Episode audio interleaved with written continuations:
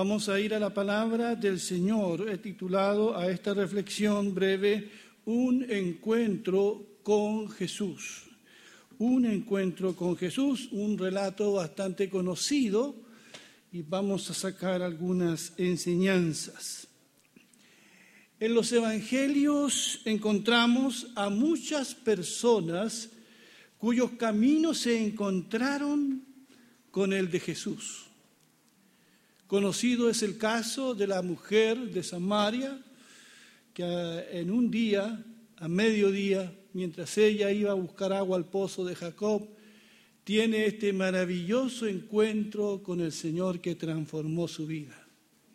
También un día de noche, un hombre llamado Nicodemo también va en busca de Jesús y tiene este encuentro que permite que este hombre pudiese nacer de nuevo, comenzar una nueva vida. Tenemos el caso de ese hombre endemoniado, el hombre de Gadara, a quien nadie podía controlar, no había cadena que pudiese resistirle. También tiene un encuentro con Jesús y es liberado. En el libro de los Hechos encontramos el encuentro de Jesús con un hombre llamado Saulo, Saulo de Tarso. Es un encuentro que dejará huellas imborrables en Saulo. Cambiará el rumbo de este hombre tan violento, violento como pocos. El mismo Saulo, Pablo, después relata su vida, cómo fue su vida antes de conocer a Cristo. Y cuando uno lee detenidamente lo que él relata, realmente es para poner atención. Hechos capítulo 26, verso 4 al 11 dice, el mismo Saulo dice, todos los judíos saben cómo he vivido en mi país y en Jerusalén desde que era joven.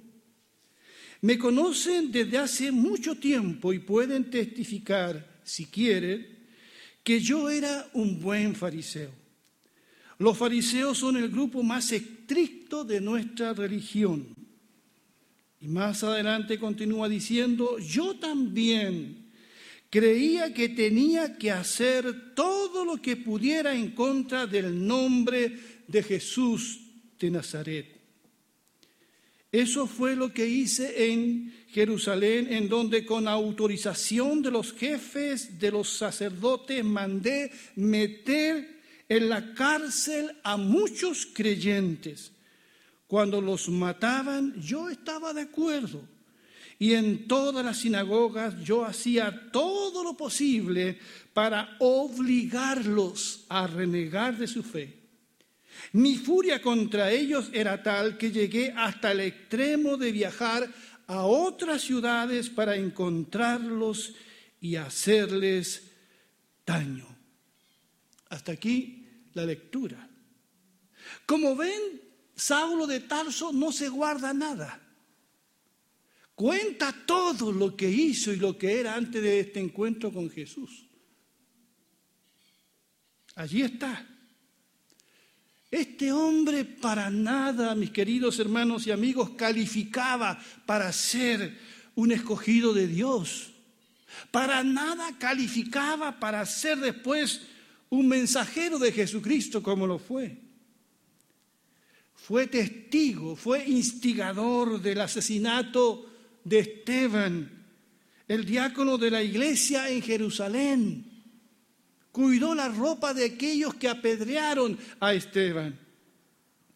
Lucas se asegura, Lucas el escritor de Hechos de los Apóstoles, donde está esta historia, Lucas se asegura de dejar en claro de qué lado estaba Saulo. Estaba a favor de los que apoyaban la violencia y la persecución en contra de los cristianos. En el capítulo 8 del libro de Hechos, dice, y Saulo iba por todas partes con la intención, fíjense lo que dice, de acabar con la iglesia. Iba de casa en casa y sacaba a rastras tanto a hombres como a mujeres, y los metía en la cárcel. Yo sé que todos conocen la historia de Saulo y su conversión, pero estos detalles se nos olvidan. Se nos olvidan un poco. Para mí era Saulo de Tarso, era un anticristo. Alguien que pretende arrancar de raíz la fe de los hermanos, los obligaba a apostatar Quería borrar a los cristianos del planeta. Qué iluso era Saulo de Tarso. Porque la iglesia podrá ser perseguida, pero nunca será una iglesia desaparecida. Hay una gran diferencia. Saulo no es el primero, muchos, muchos se han levantado contra la iglesia para atacarla, destruirla, acabar con la fe, pero la iglesia está está entronada en la roca que es nuestro Señor Jesucristo. Y no hay fuerza del infierno que podrá contra la iglesia del Señor. Amén.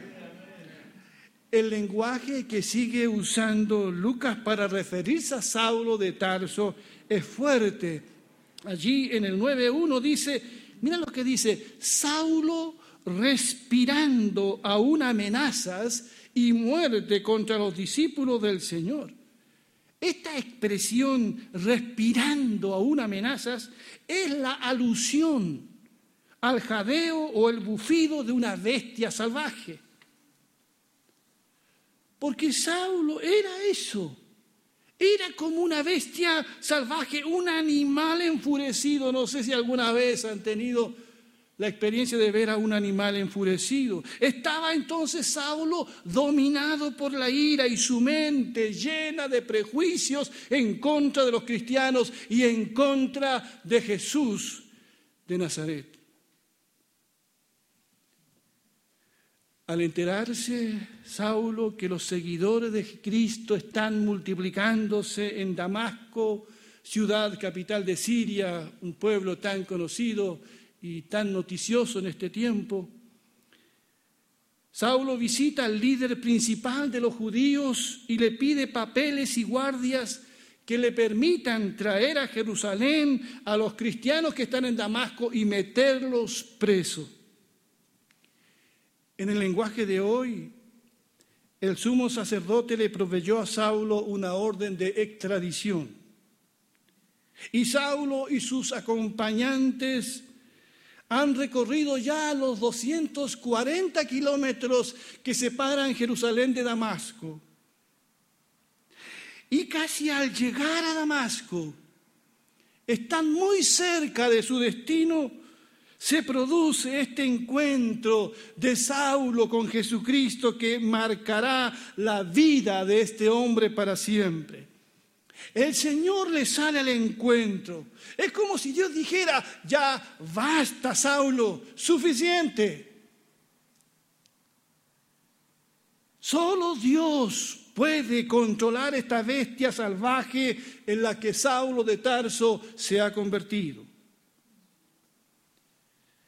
En este encuentro no solo cambia el rumbo de Saulo, cambia también el rumbo del mundo conocido en ese entonces. Continúa el relato allí en Hechos 9, 3 al 9 dice, mientras iba de viaje, llegando cerca de Damasco, aconteció de repente que le rodeó un resplandor de luz desde el cielo. Él cayó en tierra y oyó una voz que le decía, Saulo, Saulo, ¿por qué me persigues? Y él dijo, ¿quién eres, Señor? Y él respondió, yo soy Jesús, a quien tú persigues. Pero levántate, entra en la ciudad y se te dirá lo que te es preciso hacer. Los hombres que iban con Saulo habían quedado de pie enmudecidos. A la verdad oían la voz, pero no veían a nadie. Entonces Saulo fue levantado del suelo y aún con los ojos abiertos no veía nada. Así que guiándole de la mano, le condujeron a Damasco. por tres días estuvo sin ver y no comió ni bebió. Qué encuentro más maravilloso este. El encuentro de Saulo de Tarso con Jesús. En este encuentro, amados amigos, Saulo descubrió en primer lugar una cosa, que Jesús de Nazaret estaba vivo. Descubrió que era verdad lo que tanto predicaban los discípulos de Jesús acerca de la resurrección de este de entre los muertos. Y si Jesús estaba vivo, entonces Saulo de Tarso tenía que cambiar la opinión que tenía de Jesús y de su evangelio. Pero Saulo descubrió también algo aquí que no debemos olvidar. Él descubrió que al perseguir a Jesús, lo que, al perseguir a los cristianos, lo que estaba haciendo era perseguir a nuestro Señor Jesucristo. Porque Jesús y su iglesia conforman un solo cuerpo. Jesús es parte de su iglesia, es la iglesia, es la cabeza de la iglesia. Saulo, Saulo, ¿por qué me persigues? Saulo también descubrió que era un gran pecador, porque la potente luz de la gloria de Dios traspasó su corazón. Saulo creía que como buen fariseo había cumplido con toda la justicia de Dios, pero camino a Damasco se convence de lo contrario. Saulo de Tarso sabía ahora que sus pensamientos, sus motivaciones eran malas.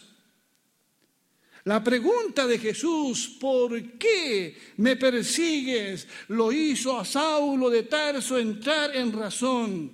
Y Saulo por primera vez en su vida se dijo a sí mismo, pero ¿qué es lo que estoy haciendo? Todo esto lo deja en shock. Por eso estuvo tres días en ayunas. Y esos tres días me imagino que fueron día de profundo examen interior, examen de conciencia, día en que Él se arrepiente y confiesa cada uno de sus pecados. Y según el verso 11 del capítulo 9, Saulo estuvo estos tres días orando. Eso dice la escritura. Orando. ¿Podrán ustedes imaginarse la oración de Saulo de Tarso? ¿Qué oraba? ¿Qué pedía a Dios? ¿Qué agradecía a Dios? ¿Cuántas cadenas cayeron de la vida de Saulo? Fue libre de sus pecados, fue libre de ese odio que nunca pudo controlar. El que era una bestia indomable ahora se ha convertido en un hermano en la fe. ¿Quién puede hacer eso? ¿Quién lo puede hacer? Solo Dios lo puede hacer. Esta es una obra de la gracia de Dios. Así lo recordará Pablo después cuando escribe a Timoteo. En primera de Timoteo 1, 12 al 17 dice, doy gracias a Cristo Jesús nuestro Señor, que me fortaleció porque me consideró fiel al ponerme en el ministerio aun cuando antes yo había sido blasfemo, perseguidor e injuriador, pero fui tratado con misericordia, porque lo hice por ignorancia, en incredulidad. Pero la gracia de nuestro Señor fue más abundante con la fe y el amor que es en Cristo Jesús. Esta palabra es fiel y digna de ser recibida por todos. Cristo Jesús vino al mundo, dice, a salvar a los pecadores, de los cuales, dice él, yo soy el primero. Pero por esto fui tratado con misericordia, para que en mí, el primer pecador, Jesucristo mostrara toda su clemencia para ejemplo de los que habrían de creer en él para vida eterna. Por tanto, dice, al Rey de los siglos, al inmortal, al invisible, al único y sabio Dios, sea el honor, la gloria por los siglos de los siglos. Amén. Saulo de Tarso, entonces, ahora llamado Pablo, reconoce quién fue. Y lo dice aquí claramente, un hombre blasfemo, un perseguidor de los cristianos, un levantador de calumnias contra los cristianos. Pero lo dice, dice por ignorancia, lo hice porque era un incrédulo, estaba ciego y perdido y se considera aquí el número uno de los pecadores, pero fue alcanzado por la gracia de Dios. Y Saulo y Pablo dice aquí que si Dios lo hizo por él, lo puede hacer con cualquier persona. Pero este relato, mis queridos, no termina ahí. Permítanme seguir leyendo, que sea la misma palabra del Señor la que nos vaya diciendo. Dice, en Damasco había un seguidor llamado Ananías. El Señor le dijo en una visión, Ananías, y él respondió, aquí estoy, Señor. El Señor le dijo, levántate, ve a la calle derecha y busca la casa de un hombre llamado Judas. Allí pregunta por Saulo de Tarso él está orando y tuvo una visión donde un hombre llamado Ananías se le acerca y le impone las manos para que recobre la vista. Ananías le respondió, Señor, muchos me han contado todo el mal que él ha hecho en Jerusalén contra tu pueblo santo. Ahora Saulo ha venido aquí con poderes de los jefes de los sacerdotes para arrestar a todo el que confía en ti. Pero el Señor le dijo, ve, yo elegí a Saulo para la misión de dar a conocer mi mensaje ante reyes, israelitas y gente de otras naciones. Te aseguro que yo mismo le mostraré a Saulo todo lo que tendrá que sufrir por mi causa. Entonces Ananías se fue a la casa de Judas e imponiéndole las manos a Saulo, le dijo, hermano Saulo. Emocionan esas palabras. Hermano Saulo, el Señor Jesús me envió. Fue el que te apareció cuando venías para acá. Me mandó para que puedas ver de nuevo y te llenes del Espíritu Santo. De inmediato algo que parecía escamas cayó de sus ojos y recobró la vista. Saulo se levantó y fue bautizado. Luego comió y recuperó las fuerzas. Saulo se quedó un tiempo con los seguidores que vivían en Damasco. Enseguida entró en las sinagogas a proclamar que Jesús es el Hijo de Dios. Soy un convencido que Dios había estado hablando al corazón de Saulo desde hace mucho tiempo atrás. Saulo era contemporáneo de Jesús, un poco menor que Jesús, como cinco años. Y aunque algunos piensan que nunca Saulo escuchó predicar a Jesús presencialmente, sin duda sus caminos se habían cruzado antes. Pero si es así o no, estamos seguros de que Saulo había escuchado hablar mucho de Jesús. Y seguramente lo había investigado a Jesús. Y aunque no creía en él, no se podía sacar de la mente a Jesús y lo que se decía de Jesús, que había muerto y resucitado y que era el Salvador del mundo. También Saulo había sido testigo presencial del asesinato del primer mártir de la iglesia, el diácono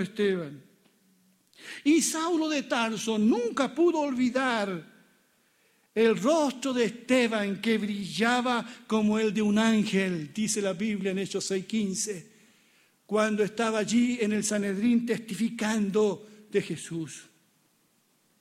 Saulo de Tarso había escuchado la predicación de Esteban antes de que fuera lapidado. Había quedado profundamente admirado de la valentía de este hombre que estaba dispuesto a dar la vida por Jesús y por lo que creía. Saulo también escuchó cómo Esteban declaraba mirando al cielo que veía a Jesús a la diestra del Padre. El mismo Jesús que Saulo tenía como mentiroso y blasfemo. Cuando ya las piedras estaban acabando con la vida de Esteban, Saulo escuchó que Esteban le pedía al Señor que no tomara en cuenta los pecados de sus verdugos. Saulo estaba presente, hermanos, porque era él el que, estaba cuidando las ropas de los que asesinaban a Esteban, así que él escuchó y vio todo eso. ¿Creen ustedes que esto no habló a la vida de Saulo? Nunca pudo olvidar Saulo la muerte de Esteban, su gracia que tenía al predicar, la sabiduría con la que hablaba, su amor por Jesús.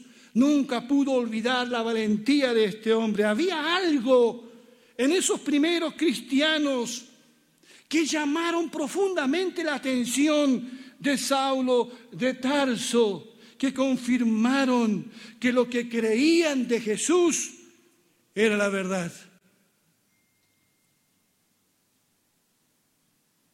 Así que Dios estaba tratando con este hombre desde hace mucho tiempo atrás.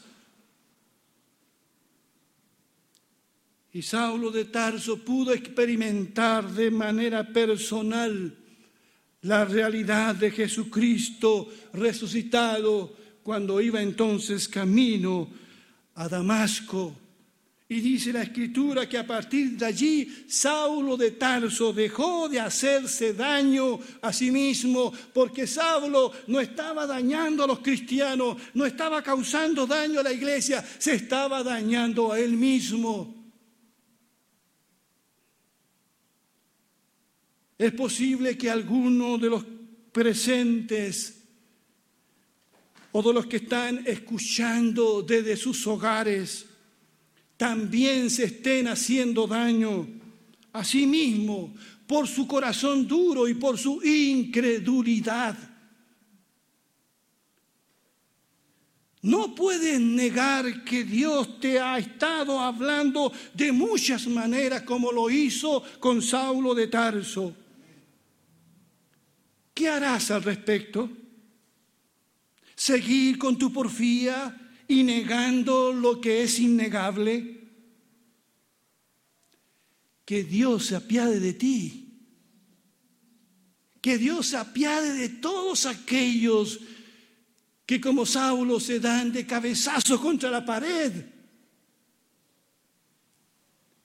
y no rinden su vida ante Jesucristo.